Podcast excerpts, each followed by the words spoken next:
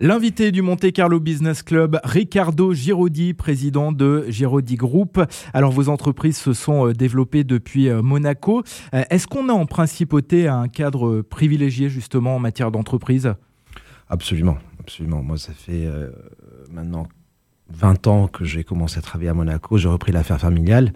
Et il est vrai qu'on a un cadre non seulement de vie, mais de conditions de travail et, de, et même géographiquement surtout qui, est indéniable. Alors vous exercez euh, vos activités dans de nombreux pays. Est-ce que la reprise justement est, plus rapide dans d'autres pays que la France et, Monaco?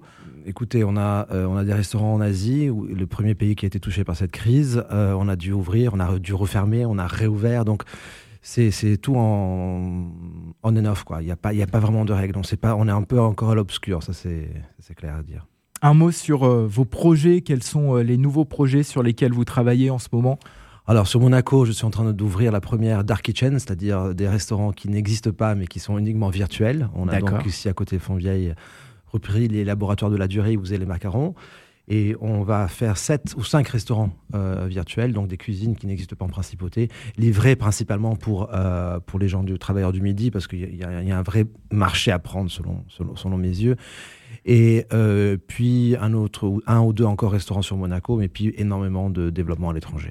Justement, sur euh, ces euh, restaurants virtuels, est-ce que vous allez reprendre un petit peu les, les, recettes de vos autres établissements? Vous allez décliner les marques? Certaines oui, certaines non. Donc, c'est-à-dire, par exemple, on va prendre un, on va créer un restaurant qui est plus vers le côté green et healthy parce qu'il y a une vraie demande oui. midi. Après, on va, on va refaire un, un Thai parce qu'un petit Thai pas trop cher parce que évidemment, ça manque aussi un Indien de même, peut-être, ou peut-être on va se travailler sur un restaurant de viande un peu moins cher aussi. Donc, on va essayer de prendre des, parts de marché qui, qui, qui, qui, ne font pas concurrence à d'autres acteurs existants aussi. On, est, on essaie de respecter beaucoup les, nos amis.